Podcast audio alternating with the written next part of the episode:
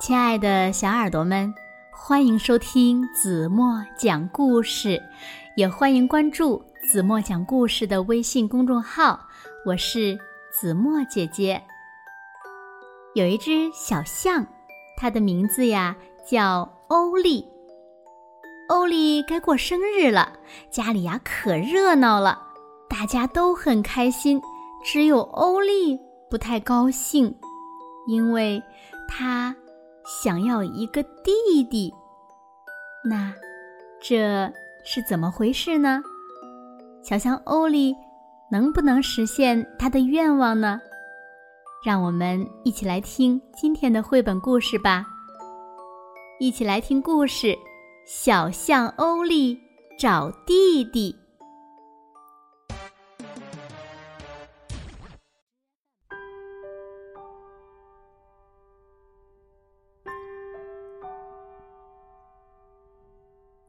天是小象欧丽的生日，家里呀可热闹了。妈妈为他做了一个漂亮的生日蛋糕，叔叔、伯伯还有姨妈们送给他好多好玩的玩具，其中还有欧丽最喜欢的旱冰鞋呢。可是，欧丽一点儿也不开心。他虽然乖乖的、很有礼貌的对大家说：“谢谢，你能来，我很高兴，这真是太好了。”但是呢，等客人们离开后，欧丽却小声的告诉妈妈说：“我最想要的生日礼物是一个，是一个小弟弟。”妈妈惊讶的看着他，摇摇头说。啊，傻孩子，谁会把小弟弟当做生日礼物呀？你不是有了一个玩具娃娃吗？就把它当做你的小弟弟吧。我倒是想看看，嗯，也许真的会有人愿意送一个小弟弟给我呢。欧丽穿上旱冰鞋，满怀希望的溜了出去。欧丽溜了好一阵儿，遇到了一只仙鹤。你好，鹤妈妈，您能送一个小宝宝给我吗？我想要一个小弟弟。鹤妈妈说：“啊，很抱歉，欧丽，我爱我的每一个孩子，他们中的任何一个都不能给你哦。”哦。小欧丽沉默了一会儿，她看着鹤妈妈空空的巢，想出了一个好主意。嗯，那我能在您的巢里坐一会儿吗？也许会有一只小鹤飞来找我的呢。鹤妈妈温和地说：“那好吧，今天是你的生日，我应该满足你这个愿望。希望。”你不会太失望，因为在我看来，不会有什么小鹤飞过来的。欧丽大声地说：“嗯，让我试试吧。”鹤妈妈找来几个朋友，一起把欧丽送进了鹤巢里。欧丽在上面坐了整整一个小时，也没有一只小鹤飞过来。欧丽重新回到地面上，虽然有一点点难过，不过呢，他还是鼓起了勇气，充满希望的向前走去。天已经黑了，所有的动物都回家了，整个森林只剩下了欧丽。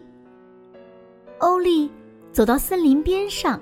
在一堆杂物中间找到了一个旧沙发，便一头倒在了上面。正在这个时候，一头小鹿跑了过来。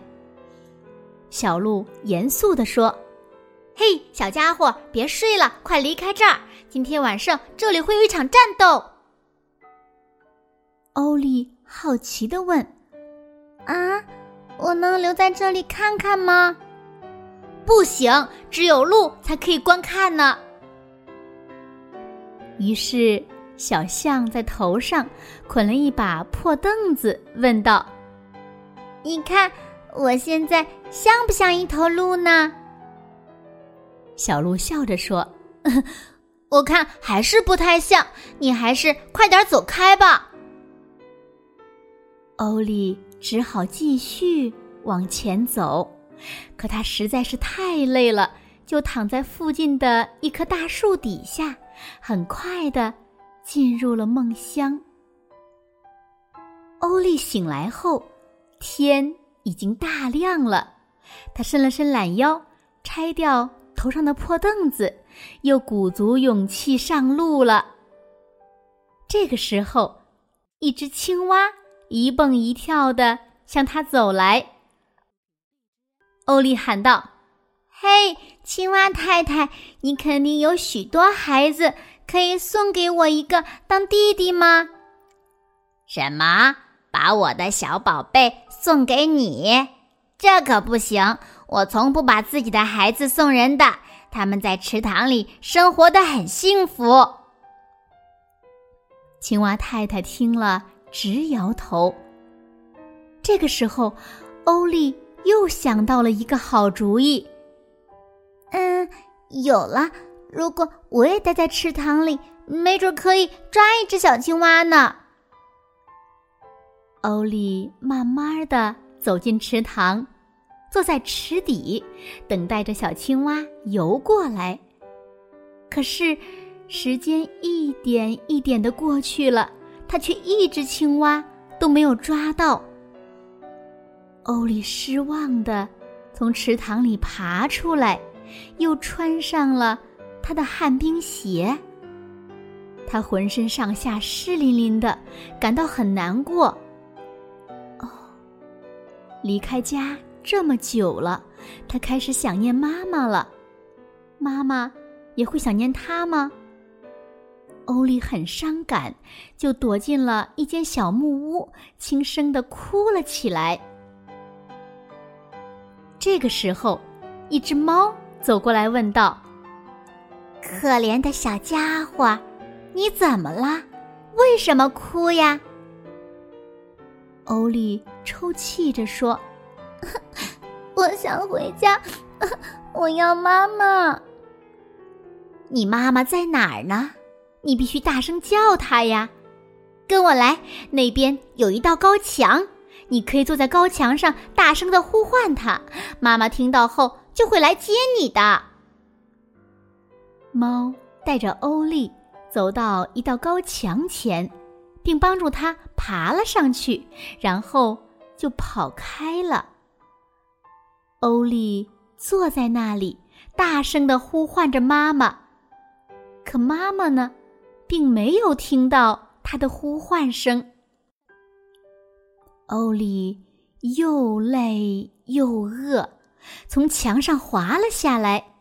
他想好好的睡上一觉，就在一个舒舒服服的小坑里趴下了。突然，他身下的土地全部塌了下去。欢爸爸喊道：“嘿，怎么回事？”你这个大笨蛋想干什么？你把我们的婴儿房弄坏了！这是婴儿房吗？我怎么一个婴儿都看不到呀？欢妈妈生气的抱怨说：“我们今天晚上就会生出一个来的。看你做的好事，现在我们该怎么办呢？”欧丽说。对不起，我帮你们重新建一个婴儿房吧。他在心里想，没准儿呀，他们会生出两个小宝宝呢，那样他们就会送给我一个，因为我帮他们修房子了呀。到了晚上，真的有两个婴儿降生了，可是欧丽什么也没有得到。因为欢妈妈和欢爸爸同样不愿意把自己的宝宝送给别人。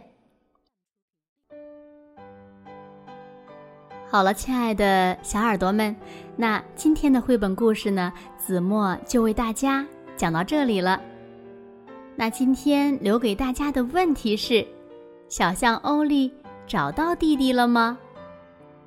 如果小朋友们知道正确答案，就在评论区给子墨留言吧。同时呢，子墨也特别的想知道欧利的这个愿望到最后呢，到底有没有实现？那让我们明天再见吧。明天子墨会接着为大家讲小象欧利找弟弟的故事。好啦，今天就到这里吧。明天晚上再见喽。轻轻的闭上眼睛，睡觉啦。